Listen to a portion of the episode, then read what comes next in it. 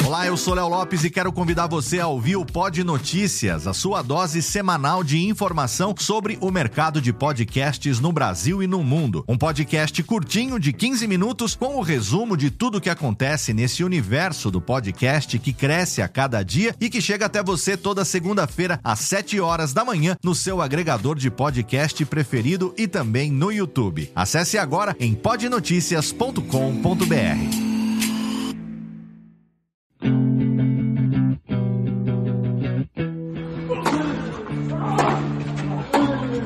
Começa agora o Backhand na Paralela, o podcast sobre tênis que vai além das quadras. Apresentação de Jeff Paiva e comentários de Ariane Ferreira. Ready?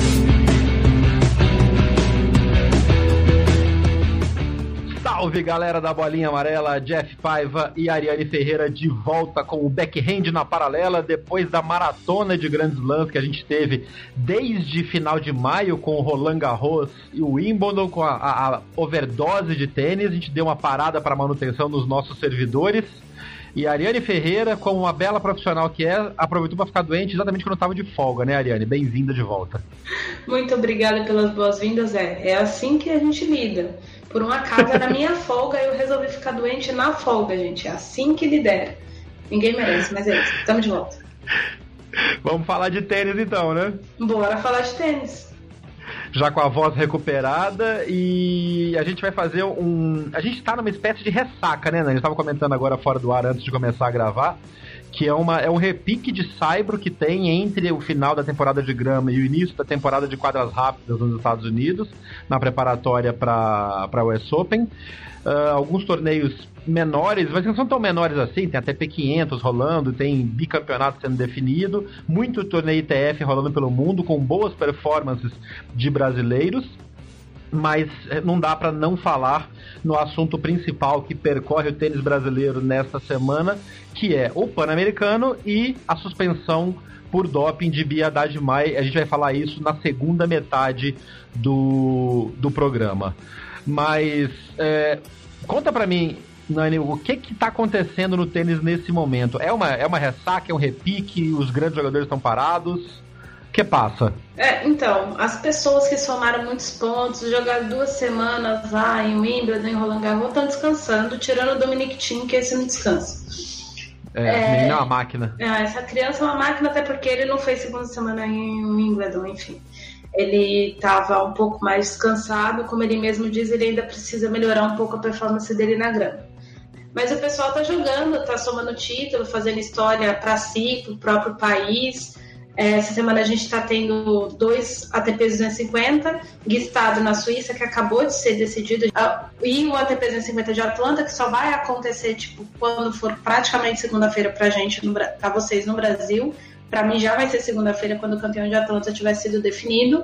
E a gente está tendo também o ATP 500 de Hamburgo, que era, é um torneio, enfim, extremamente tradicional no calendário europeu e, e, que perdeu um pouco do status, era Masters 1000 até a mudança de calendário em 2008, então tem 10 anos que ele é um ATP 500, onde a gente viu uh, o Nicolás Basilashvili conquistando o bicampeonato, fazendo história para a Geórgia, primeiro tenista nascido na Geórgia, bicampeão de um torneio em nível ATP, e em Gstaad, como eu disse, acabou de ser definido campeão, o Álvaro Ramos Benolas, é, estava na sua sétima final, finalmente conquistou o seu segundo título profissional em um torneio no Tour que tem as mesmas condições praticamente São Paulo, apesar de não ser um saibro coberto.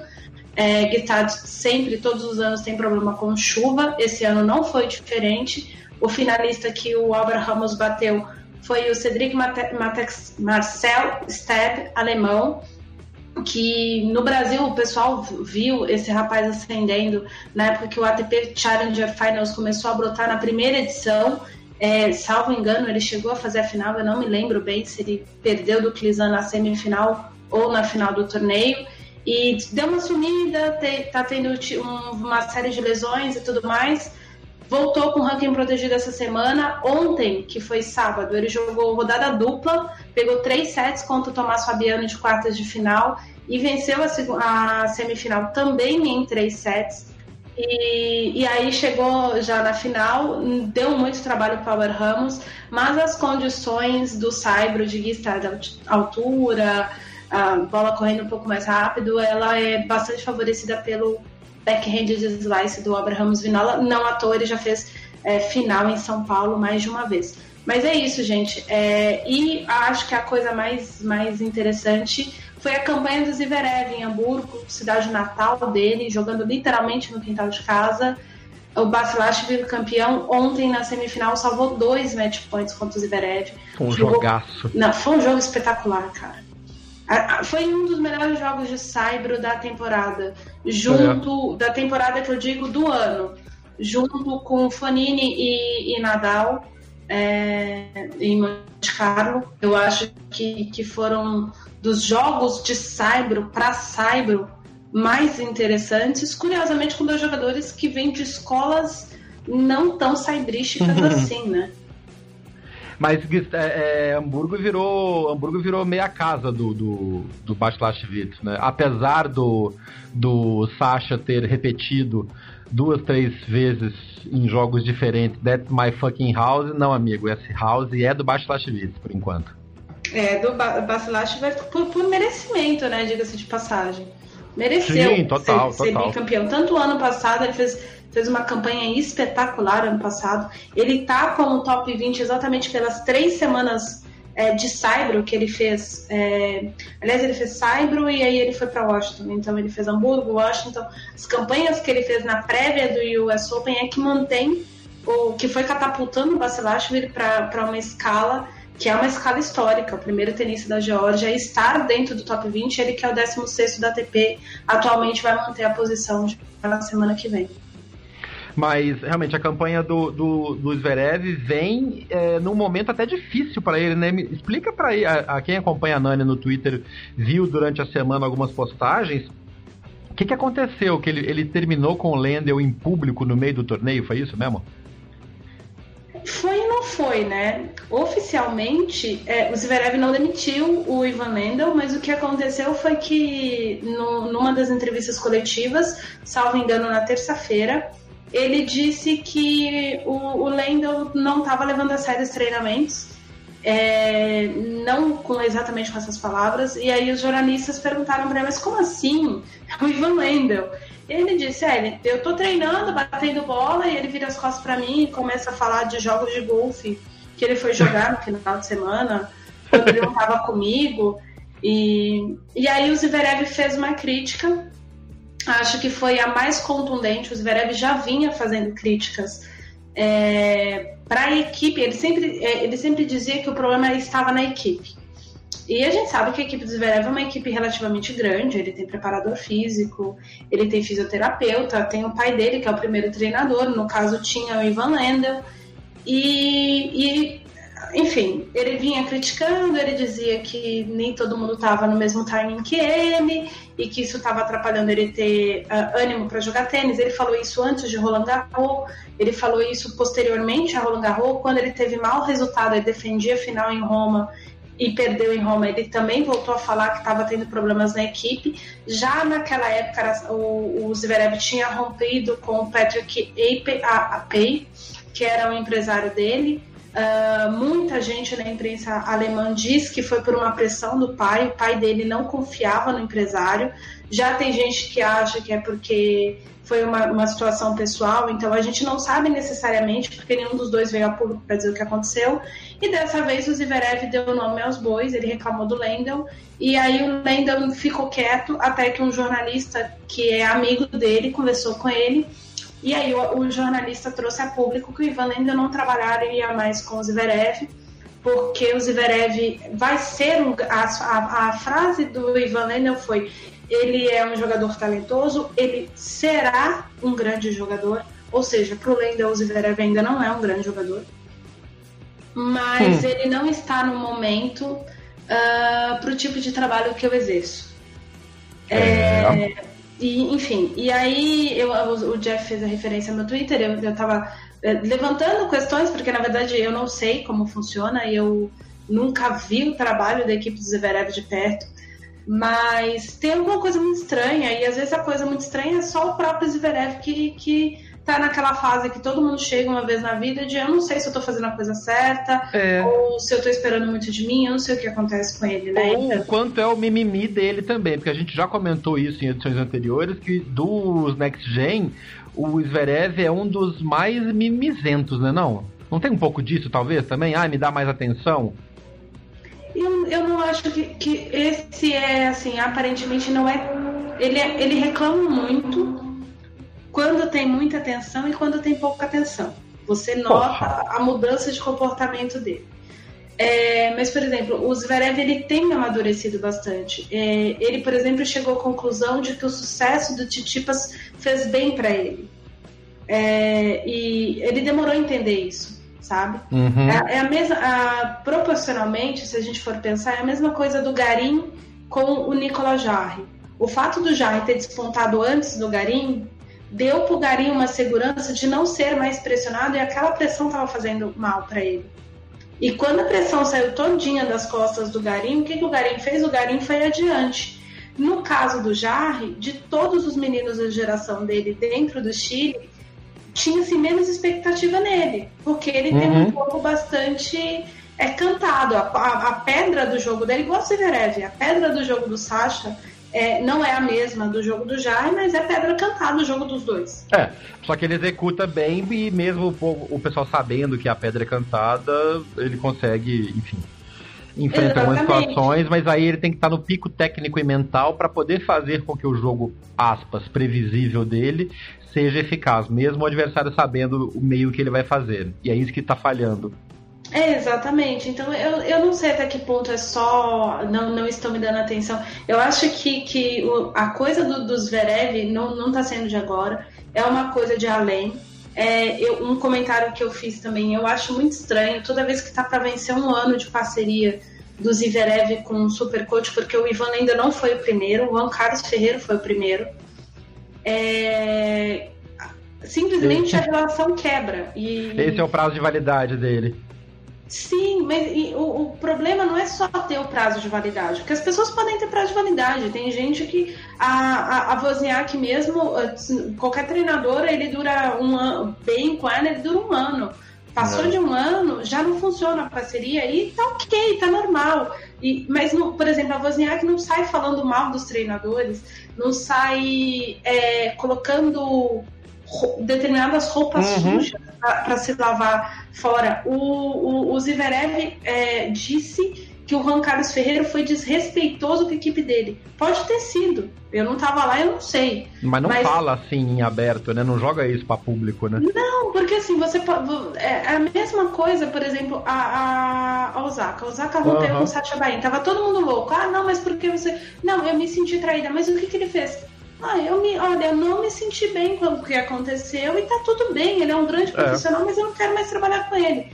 E no caso do Sasha, tipo, quem convive com, quem já conviveu com o Ferreiro, quem conhece o Ferreiro, quem conversa com o Ferreiro, tem uma coisa que o Juan Carlos não é desrespeitoso, mas ele pode ter sido, porque, porque isso acontece. Só que você vira público dizer isso, aí o que acontece? Aconteceu com, com o Ferreira a mesma coisa que aconteceu com o Lendl.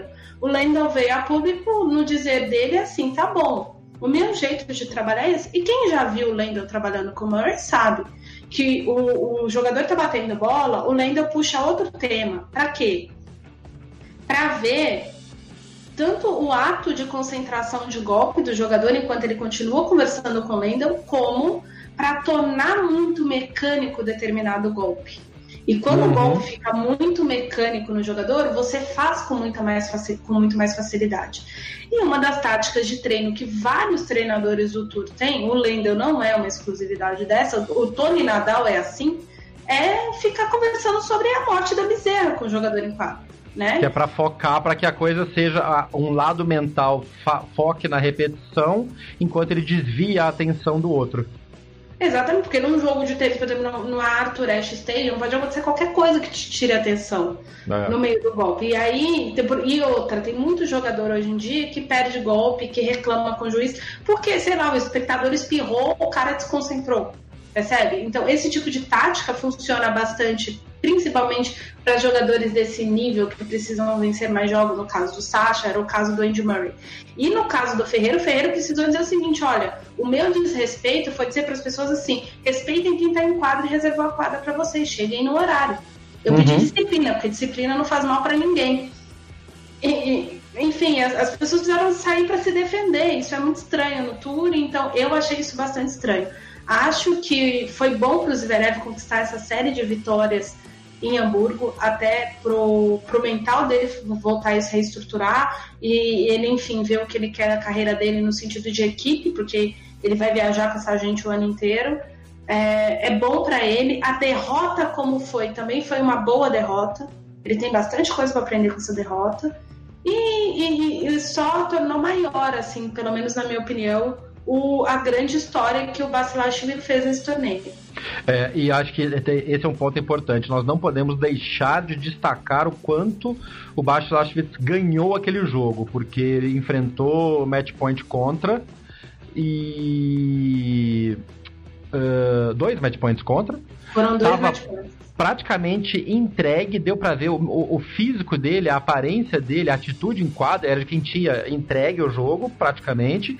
E aí ele enfiou um ace, teve uma marcação é, discutida pelo, pelo Zverev com o juiz numa marcação de bola dentro, bola fora, que seria um breakpoint, e a partir dali o, o Baixote falou, quer saber, eu vou enfiar a mão na bola aqui, e virou o jogo. E aí faltou o mental, e aí faltou de repente mais repetição do Lendel falando de golfe pra cabeça do, do, do Zverev não sair voando. Então, é foda quando a resposta vem logo na sequência assim, né? É, mas é, é, assim que acontece, né? Por isso que o tênis é um esporte relativamente bastante dinâmico tirando uma ou outra exceção, é um esporte bastante dinâmico e, enfim, o Basilashvili conseguiu sobreviver. A, a, grande verdade é essa, ele sobreviveu a esse jogo. É. Sobreviveu, sobreviveu bem e chegou na final e aí não deu chance, né? Na final ele estava absoluto.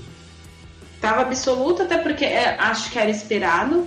É, o, o Rublev já estava no fim da gasolina dele na semifinal a gente já percebeu ele com um pouco de desgaste e, e tudo mais, mas também é, é, é, necessário ressaltar essa campanha do Rublev, né? Rublev, que é desses jogadores que surgiram ali na Next Gen, deu uma baixada, surgiu com um topete bastante alto também. Quem não se recorda dele xingando o Verdasco em Barcelona, uhum. é, falando do, do, falando absurdos na, na, na entrevista coletiva, coisa de criança, normal, acontece. Quem já não fez?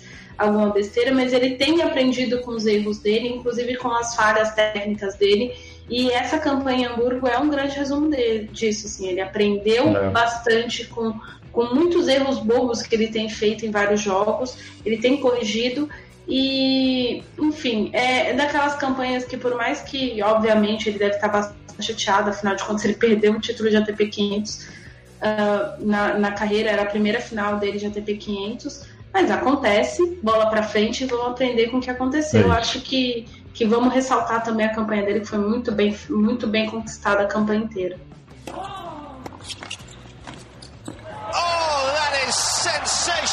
A Nani comentou rapidamente dos vencedores da semana, nessa semana meio, meio de folga dos grandes jogadores, e tivemos muitos torneios ITF com bons resultados brasileiros também, né, Nani? A gente estava comentando antes de entrar no ar aqui, enquanto fazia a produção do episódio, uh, o Orlando Luz ganhou mais um título de, de ITF, esse é o segundo título de simples na temporada, no ITF de Troyes, na França. Eu não vou falar Troyes, porque, né? Vamos de Troyes mesmo. é, e ele já vai para Segóvia agora, que é outra cidade na, na França também, nesse circuito de ITFs. Além do Orlandinho, o João Menezes está numa final, né? Exato, está na final de Birmingham, é um Challenger. Challenger do, do primeiro nível de Challenger de premiação acima de 50 mil dólares. É, ele vai uh, jogar ainda hoje, né? Ele decide contra o Sujita.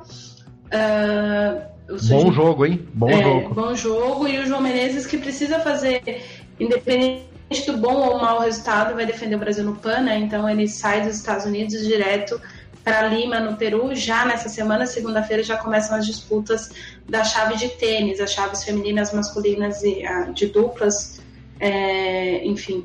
uh, duplas femininas, masculinas e duplas mistas ali no Pan-Americano e simples. É, acho que é, que é um, uma boa situação ali, é piso rápido, uh, é um, um, bom lugar de condição de jogos do, do João. O jogo, como vai acontecer nos Estados Unidos, vai acontecer mais tarde. Mas é isso, vamos torcer uhum. para ele, porque, enfim, é, vai ser um grande é. título para a carreira dele.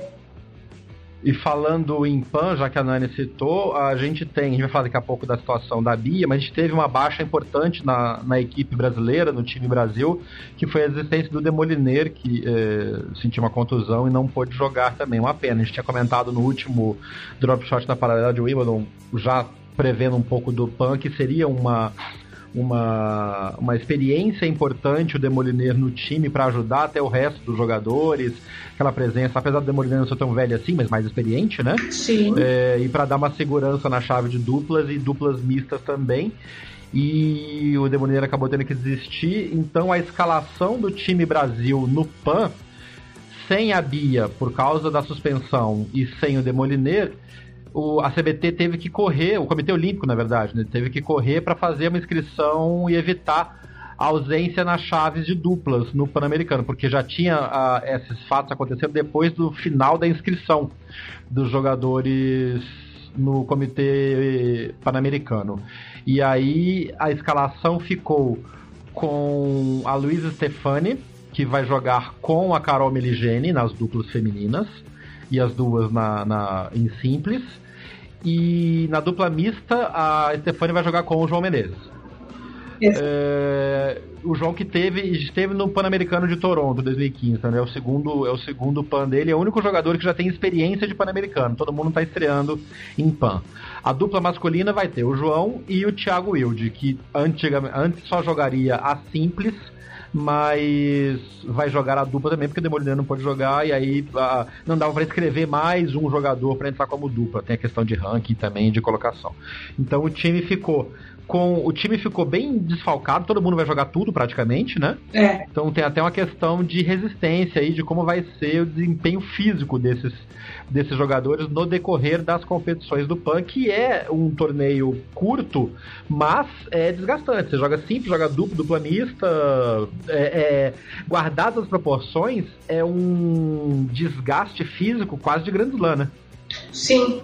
E dependendo da, da quantidade de como você avança num torneio, é até mais desgastante do que um Grand Slam, né? Porque eh, no caso, por exemplo, o, o Thiago Wilde estava preparado para jogar apenas simples, né? Que é um desgaste eh, considerável. E aí Sim. ele joga duplas masculinas. Se ele avança nas duas chaves, ele vai ficar mais cansado. Aí o Menezes tem, tem mais essa dificuldade, vai jogar as duplas com o Thiago e as duplas mistas com a Luísa. Se avançar também. E é simples. Vai, é, é, é tem essa situação, né? De vai chegar um ponto que você vai jogar muito mais jogos do que você planejou. E ele tá vindo de uma disputa de título, ou seja, tá jogando até o último dia da semana. Logo, já chega mais desgastado de quem, por exemplo, já está em Lima treinando. Então, boa sorte pro time Brasil e é manter a cabeça e fazer recuperações bem feitas, né? Para é.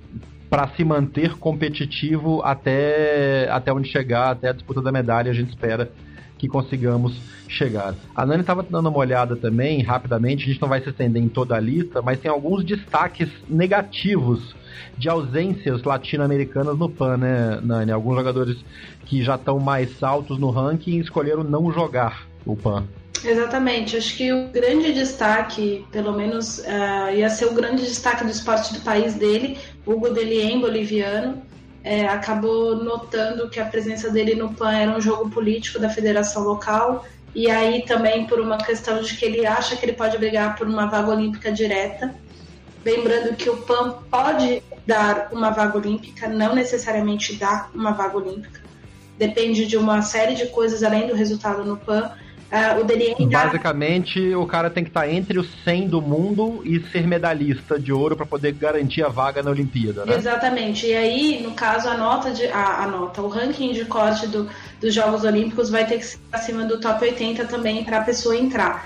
E por que isso? Porque cada país pode ter no máximo quatro representantes dentro dos Jogos Olímpicos. Então, no, o, o, ranking de corte oficial é de 64 jogadores, mas sempre se corta lá para os 70 e poucos, 80 do mundo, por uma questão de que França, Estados Unidos, Espanha sempre tem muito mais representantes do que o número de classificados uh, ah, para os uhum. jogos, né? Então vai, vai se, se colocando ali. E em visão disso, o Gudelian também notou que é mais fácil ele somar pontos no ranking da ATP e se garantir entre os 70 melhores do mundo até uh, quando uh, ocorre o corte do, dos Jogos Olímpicos, né? Que vai fechar o ranking.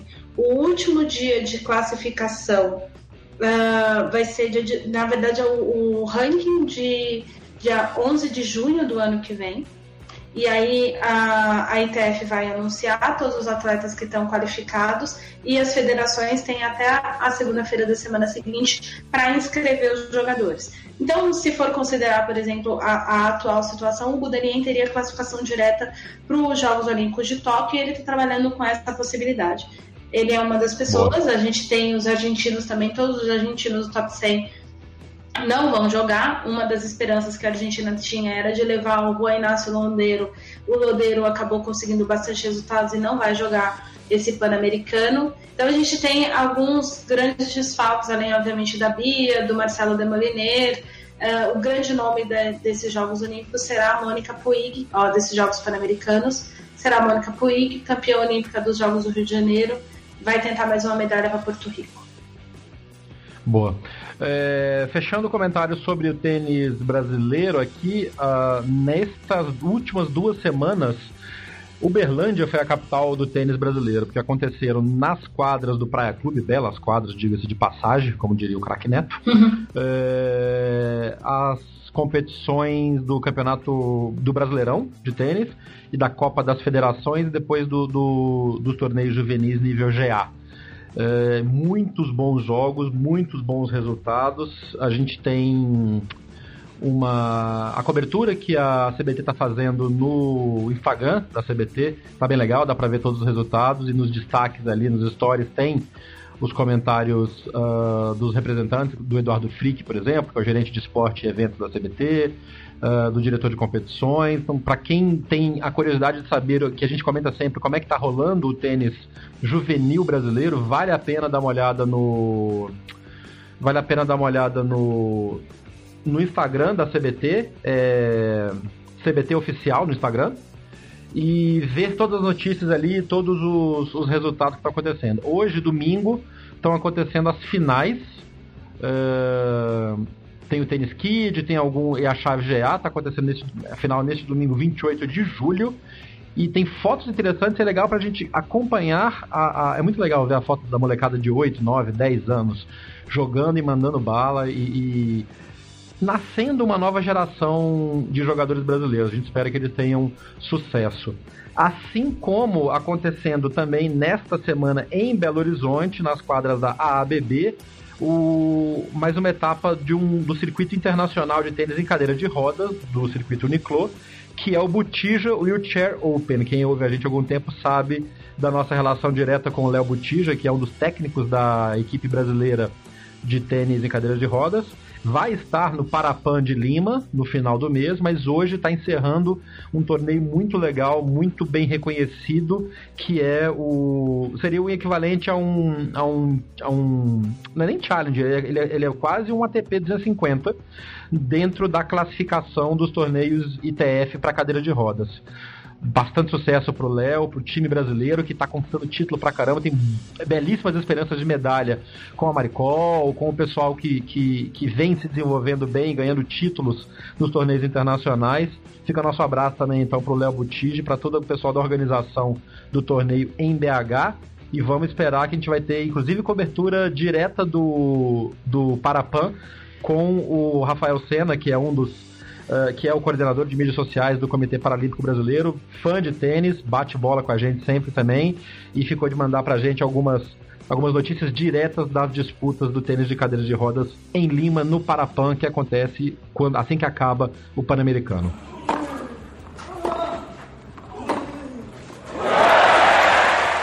Estamos de volta, infelizmente, para falar do assunto principal deste podcast, como a nossa capa deste episódio já mostra.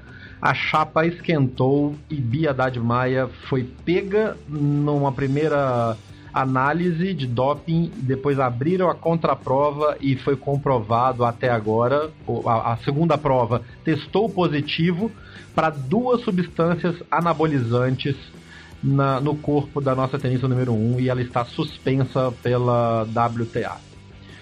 E aí tem uma série de coisas a serem faladas sobre isso e eu vou pedir que a Nani ajude a gente a entender esse embrólio todo.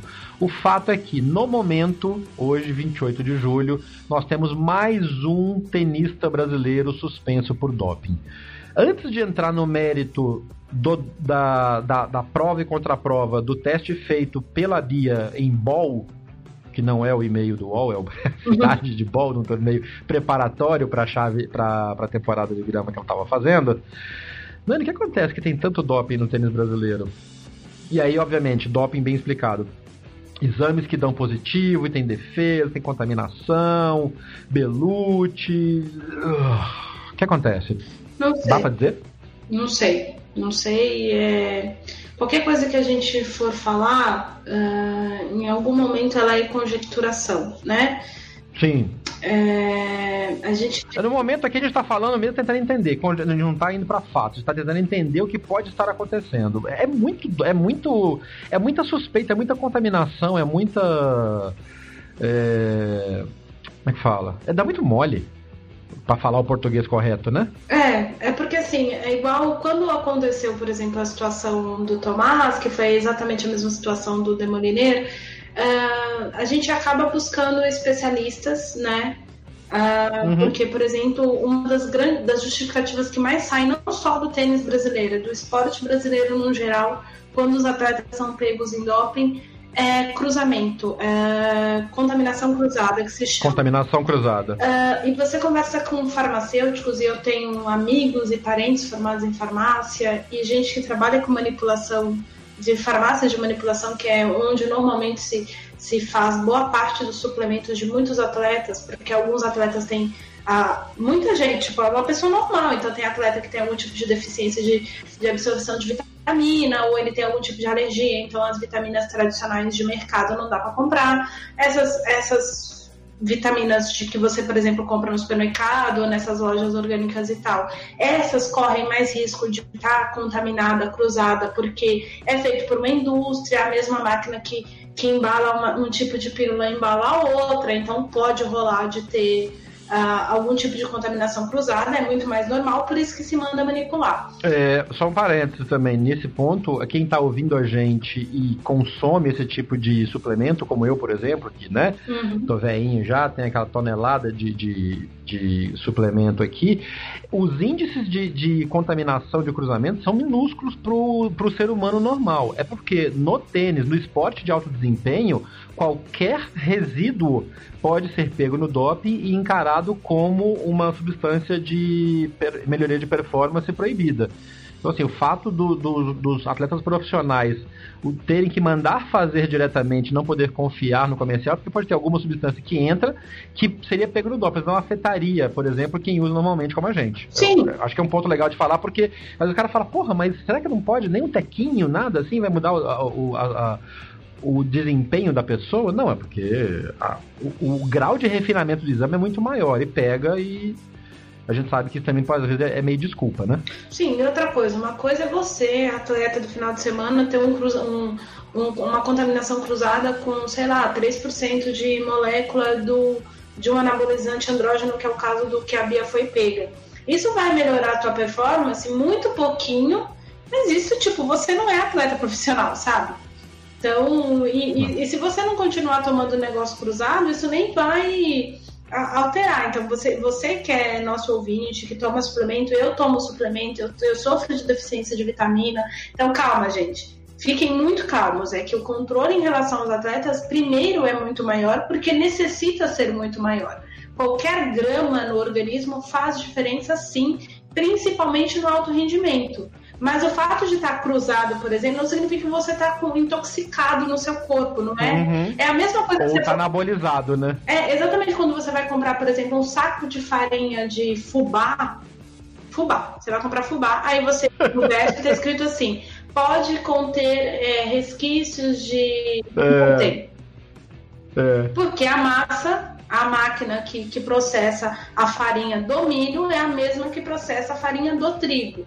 Por mais limpa É que seja, pode ter algum tipo de resquício. E por que, que tem aquele alerta na, na embalagem? Porque se você for alérgico a glúten, você vai ter reação por causa do bendito daquele fubá, entendeu? Então, Na assim, verdade, hoje em dia está ferrado, né? Porque tem pedaço de glúten em todo lado, mas enfim. Sim, sim, mas- mas eu- e tal. Eu tô fazendo essa comparação só para as pessoas entenderem, né? Sim. é, como é que é o negócio da contaminação. Então, mas voltando, né? E essa história da contaminação cruzada é sempre uma desculpa, foi, foi usada por atletas da natação, pra, do atletismo, do tênis, da, do remo, enfim.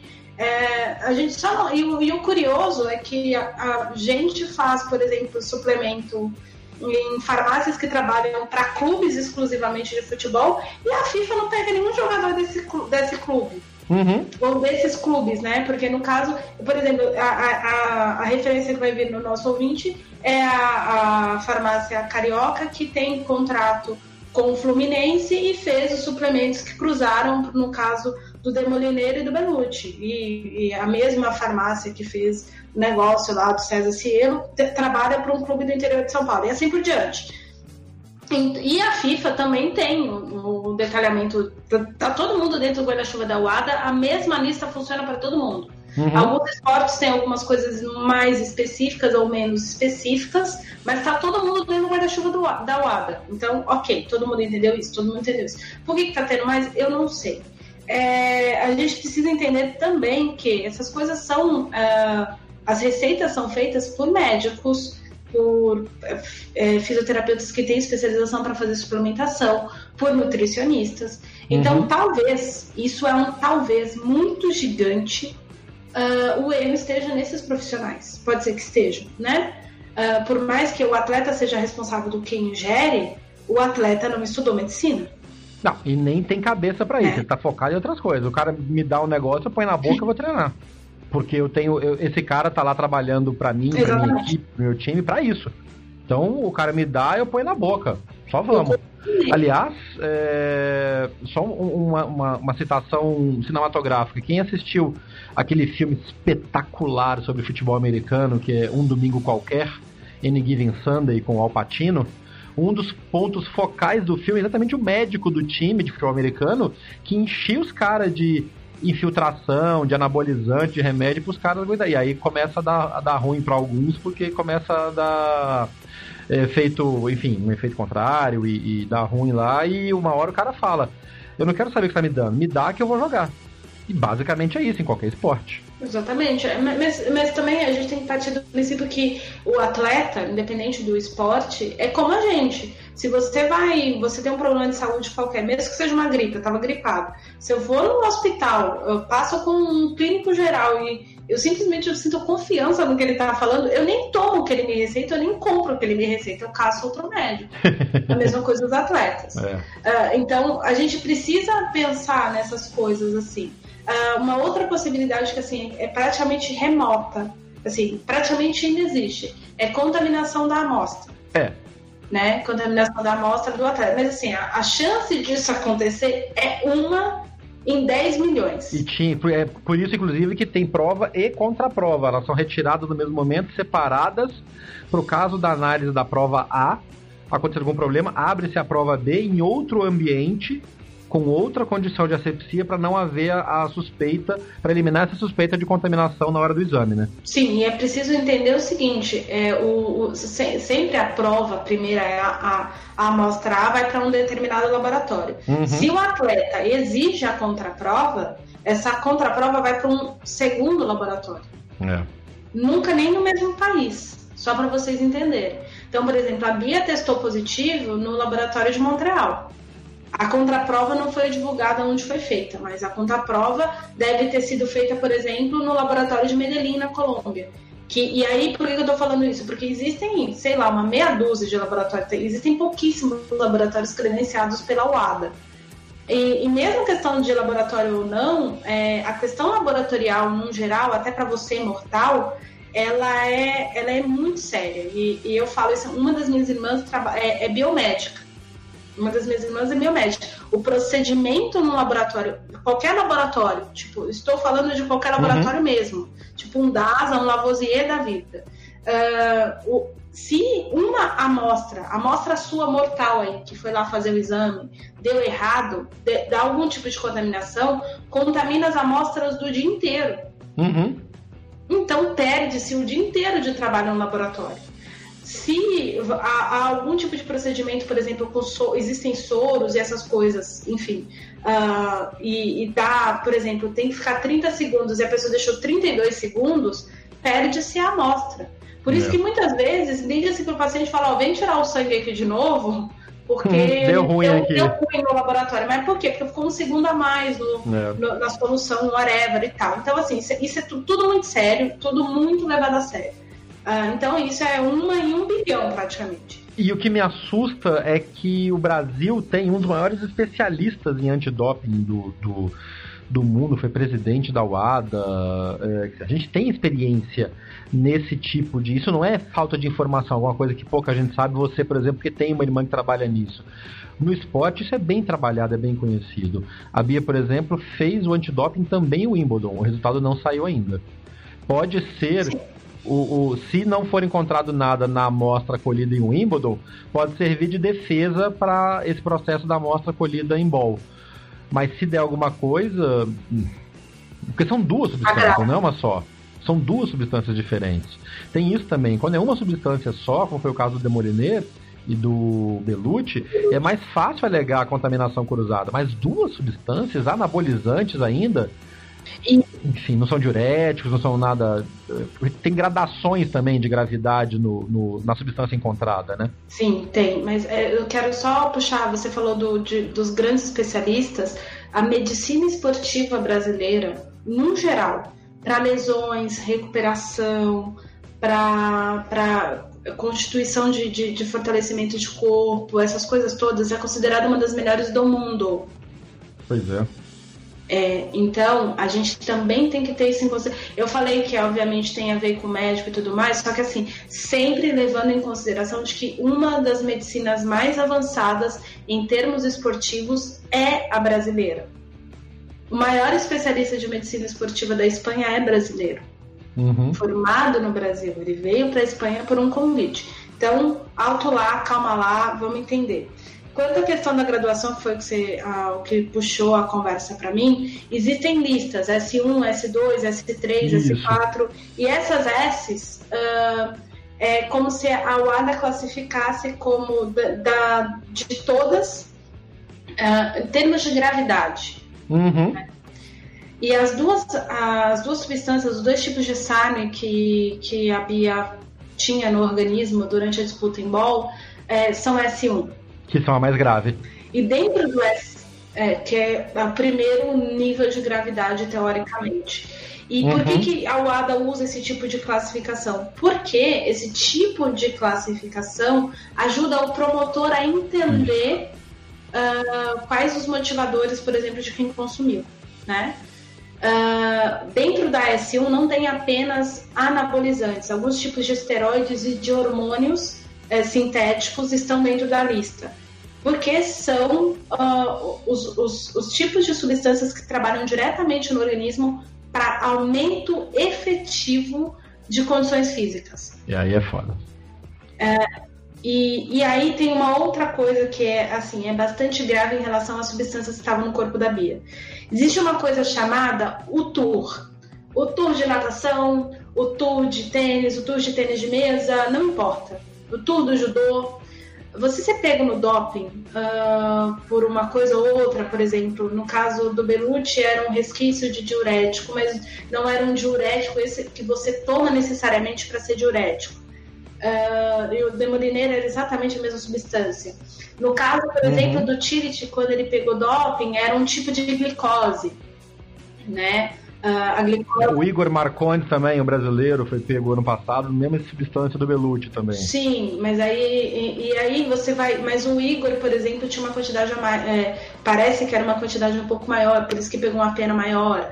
Uh, uhum. Mas enfim, no caso do, do, Eu vou pegar algumas coisas icônicas, por exemplo, o Tillit, ele toma um tipo de. Não sei se ele tem diabetes ou se ele tem uma deficiência em relação à insulina. Eu sei que ele tem que tomar um tipo de glicose e ele é um tipo de glicose que você compra na farmácia que está autorizada. Só que existem algumas glicoses que ela aumenta a energia no músculo, né? Para quem uhum. pratica esporte. E também são compradas em farmácia. E a pessoa que comprou. Como é que é o nome dessa? Oi? Um amigo mandou perguntar qual é o nome dessa. Ah, então, glicose para aumentar a performance. Eu, eu, não sei exatamente, mas é algum tipo dessas glicoses para esse tipo de deficiência exatamente. Eu não tá. lembro o nome, é, o nome comercial da situação. Quem foi comprar o remédio tá. pro Tirit foi a mãe dele. E a mãe dele acabou comprando e... errada. E o Tirit pegou é. um ano. Entendeu? Por, um, por uma compra errada. Então, assim, Uh, por quê? Porque ele pegou uma glicose que tinha questão. Mas, por exemplo, o Tour entende o que aconteceu. Uhum. Para quem, toma, quem toma anabolizante, além da pena que, que, a pessoa vai tomar, além do, obviamente, o dano de imagem que tem, que qualquer pessoa que foi pega no doping pode passar, igual eu tô falando do Tirit, isso aconteceu em 2011. Uhum. O Tirit depois disso voltou, ganhou o Grand Slam, continua sendo um grande tenista, mas as pessoas lembram que ele foi pego no doping por uma bobeira, mas foi pego. O, o Troy que não fez o exame antidoping pegou um ano e meio de punição. É lembrado. A Sharapova está sofrendo com uma lesão no ombro, mas todo mundo lembra do doping. É. Agora, o anabolizante é, é, mal vi, é visto como trapaça por, por, pelos outros atletas. Uhum. É, é, visto literalmente como trapaça. Esteroide anabolizante é visto como trapaça. E aí não, não cria só o estereótipo do fato de ter sido pego no doping ter sido pego no doping por anabolizante ou esteroide, ser punido por isso, porque calma, a Bia ainda não foi julgada. Se ela for julgada e for punida, ela volta para o tour num ambiente completamente diferente para ela. É. Isso a gente precisa levar em consideração também. Mas a gente tá levando. Assim, gente, a gente. A gente só tem as informações que estão divulgadas, que são as que a ITF soltou e que o advogado dela, o Bichara, soltou. O que a gente sabe é mas era uma coisa sabida também. A partir do momento que você é suspenso, você já pediu ou não a contraprova. Uhum. É, você, o, o, jogador tem o direito a pedir a contraprova, não necessariamente se pede. No caso, obviamente, a Bia ia pedir. Já uh, pediu, já foi aberta, né? A contraprova já foi aberta. É, mas a contraprova é aberta antes da suspensão. Sim. Sim, é, foi divulgado como se tivesse saído depois, mas uh, tanto é que quando saiu a suspensão da Bia, eu comentei, eu não sei se ela pediu ou não a contraprova. É, mas, o, mas o, se ela já está suspensa, a, contra, a, a contraprova já, já ah, rolou. E o Dalcin, o Dalcin, o Zenilton Dalcin postou no, no, no Tênis Brasil também que essa contraprova foi aberta e foi e deu a mesma. Sim. Sim, a contraprova foi aberta. O advogado dele, da, da, da Bia, já, já disse que é. foi. Enfim, já estão trabalhando na defesa dela, que é o que eles têm para fazer agora. Mas é realmente é, é muito triste, né? E, e tem um pequeno detalhe: esses dois anabolizantes que estão no organismo da Bia estão na lista de proibitivos há mais de 10 anos. É, então. Só que eles são uma febre é, no mercado é, de academias. É, voltou, né? Voltou, né? É, ele voltou, eu não sei exatamente por quê, mas uh, é porque não dá aquela, aqueles os picos, né? O, pra galera que quer tomar anabolizante, dá alguns efeitos, e eu tô falando isso de academia normal, tá, gente? Uhum. Você que malha aí todo final de semana. Pessoa que toma anabolizante tem alguns efeitos colaterais diretos. Por exemplo, a queda da libido é automática. É. Você tomou, aquilo cai.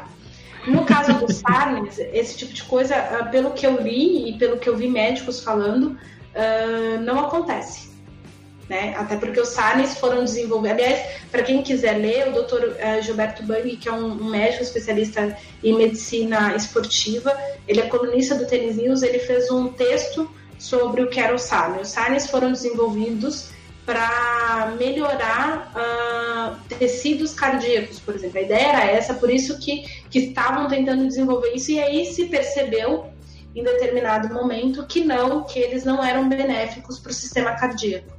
Então se parou de pesquisar a respeito, mas nota-se essa, essa questão uh, de receptor andrógeno para aumento uh, de, de, estrutura muscular e ganho muscular. É, e aí as pessoas têm usado isso como anabolizante e se está vendendo, a indústria produz, né? Uh, quem não tem usar isso é para e elas não foram aprovadas nem pela FDA americana, nem pela Anvisa aqui no Brasil. Então, são Exatamente. coisas que se toma por conta e risco, como quase todo anabolizante. É, eu coloquei o link desse texto que a Nani comentou no post deste episódio também, no blog do lá no, no bhnaparalela.com.br. Uh, fato é que em levando a suspensão, em sendo efetivada essa suspensão que por enquanto é provisória, neste dia 28 de julho, em que a gente grava o programa, a Bia perde as premiações dos torneios que ela participou até então, depois do teste, que foi Ball na Croácia, foi aquele outro torneio que ela jogou na Inglaterra, que eu não vou me atrever a falar o nome, que é o X Vives Vive lá, aquele nome meio gaélico. E, e o Clay, na verdade. E perde o Wimbledon, toda a premiação e todos os pontos de Wimbledon. Além de uma coisa de 100 mil dólares mais ou menos, o que para a Bia é muita grana. Ela perde automaticamente os pontos que ela ganhou, então, por consequência, sem a vaga para o US Open.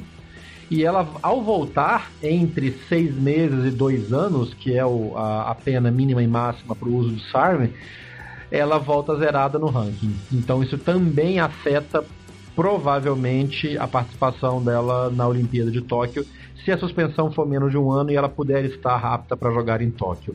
Além disso tudo que a Nani comentou, que é a maneira como o Tour vai recebê-la de volta, porque o Saime é diferente de um diurético, por exemplo, ou da meladona e de outras coisas. Então, a gente torce muito, muito para que isso seja esclarecido. A Bia é uma das jogadoras mais. É, uma das melhores coisas que aconteceram no tênis feminino do Brasil em muito tempo a posicionamento que ela vem tendo. Ela é uma garota que quem acompanha, e a gente já recomendou várias vezes aqui no podcast, você acompanha as redes sociais do Feliz, que dá pra ver muita coisa fora da quadra. E a Bia nos, nos parece ser uma pessoa muito legal, muito correta, família, enfim, a gente torce para que isso não se, isso seja comprovado que foi um, um problema, um engano, e em sendo efetivamente um doping pensado, que se entenda o que aconteceu, quem do, do ambiente dela que trabalhou para isso, para colocá-la nessa vantagem. Se isso é algo que está acontecendo com outros tenistas brasileiros, porque não podemos deixar de citar que a Bia é namorada e trabalha muito próxima do. Thiago Monteiro do Thiago Monteiro. Uh, são equipes diferentes, mas que acabam se conversando, se cruzando, enfim. É, essa, essa, é a hora, essa é a hora que a Nani, por exemplo, não gosta, mas é que eu, como como apresentador e como fã do tênis, eu acabo especulando um pouco e assim, essas coisas vêm na cabeça, não tem jeito. Então a gente torce para que essas coisas sejam esclarecidas e que a Bia possa voltar a jogar e possa voltar a, a, a representar bem o Brasil e a desenvolver o, a profissão dela que ela faz e faz bem. É, bom, vamos torcer para que o melhor aconteça e que a verdade apareça, independente de qualquer coisa.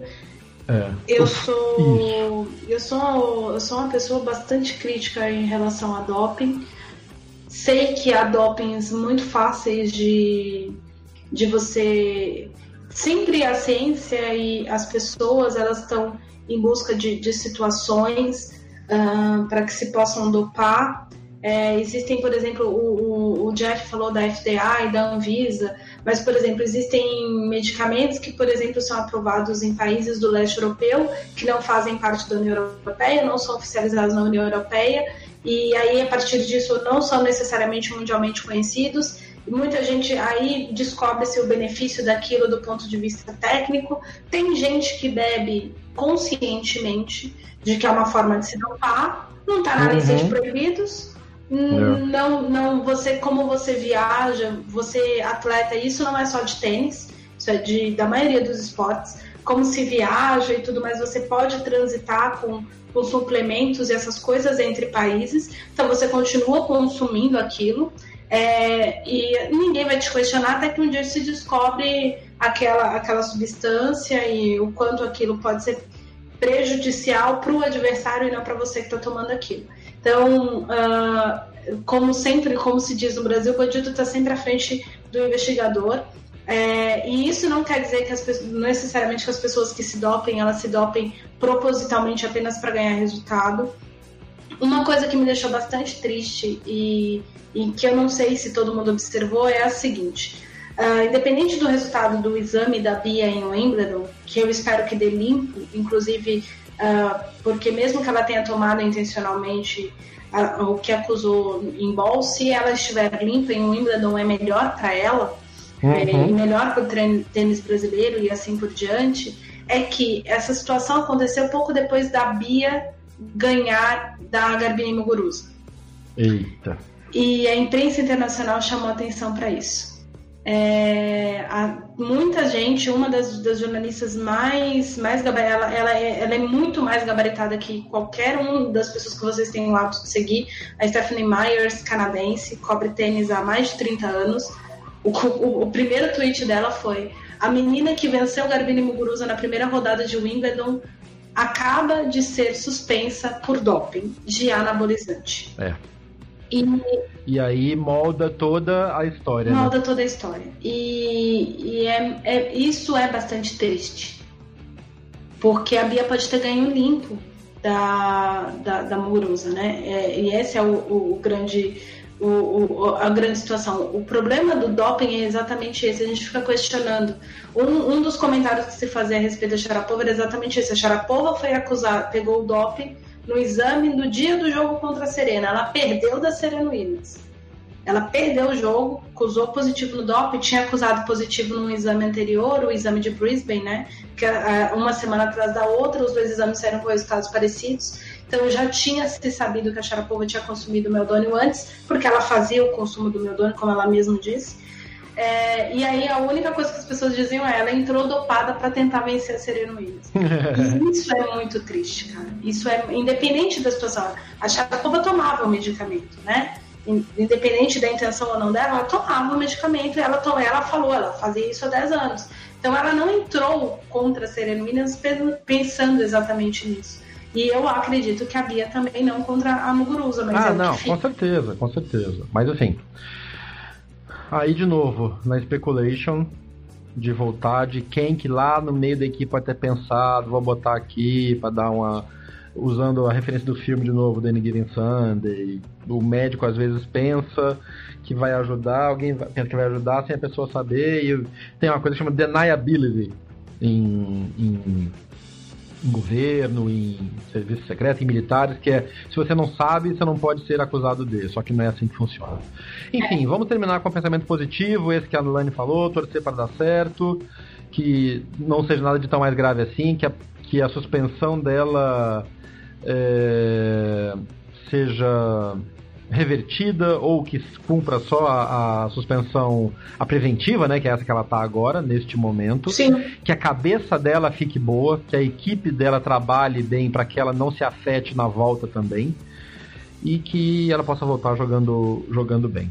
É, vou encerrar esse, esse episódio de volta da gente na programação normal, pedindo desculpa para algumas das pessoas que a gente entrevistou para este primeiro episódio, porque a pauta caiu, obviamente, por causa dessa parada da Bia. E a gente vai falar mais de, de tênis paralímpico, de tênis de cadeiras de rodas, de alguns testes de raquete que alguns ouvintes nossos fizeram e nos mandaram. Tá muito legal, tô recebendo alguns conteúdos bacanas de gente dando feedback das raquetes que estão testando e como eles testam essas raquetes. E o programa sobre beach tênis também está na pauta para gente, a gente falar. Este foi o Backhand na Paralela 020 de volta da loucura dos drop shots dos grandes lãs. A gente volta à nossa programação normal semanal. Obrigado por estar com a gente nesse tempo todo. Estamos batendo 170 mil downloads do episódio. A gente está muito feliz com esse resultado e está cada vez mais usando como estímulo para trabalhar e trazer pautas interessantes para você, para continuar nos ouvindo e continuar participando com a gente pelas redes sociais do programa. É sempre arroba BH na Paralela, no Twitter, no Instagram ou no Facebook. Nani, obrigado por mais um programa. Melhoras para esse finalzinho de gripe que ainda tá te pegando e a gente se vê na semana que vem. Muito obrigada. A gente se vê semana que vem. Vamos torcer pelo melhor sim e não vamos culpar quem ainda não é culpado, viu, galera? A gente se vê. Muito bem. Presunção de inocência. Eu sou Jeff Paiva, isso foi o BH na Paralela. Um abraço. Termina aqui mais uma edição do Backhand na Paralela. Mande seu comentário ou sua sugestão de pauta pelas nossas redes sociais. BH na Paralela, no Twitter, Facebook e Instagram. Até o próximo episódio. Este podcast foi publicado pela Radiofobia Podcast Network. Oi, eu sou o Antônio Viviani e quero convidar você a ouvir o nosso podcast Voz Off. Desde julho de 2017, eu e meu amigo Nicola Lauleta temos o prazer de conversar com as grandes vozes do rádio, da TV e da publicidade do Brasil e trazer suas histórias até você. Se você, como nós, é apaixonado por locução, acesse vozoff.com.br e acompanhe nossos episódios aqui na Radiofobia Podcast Network.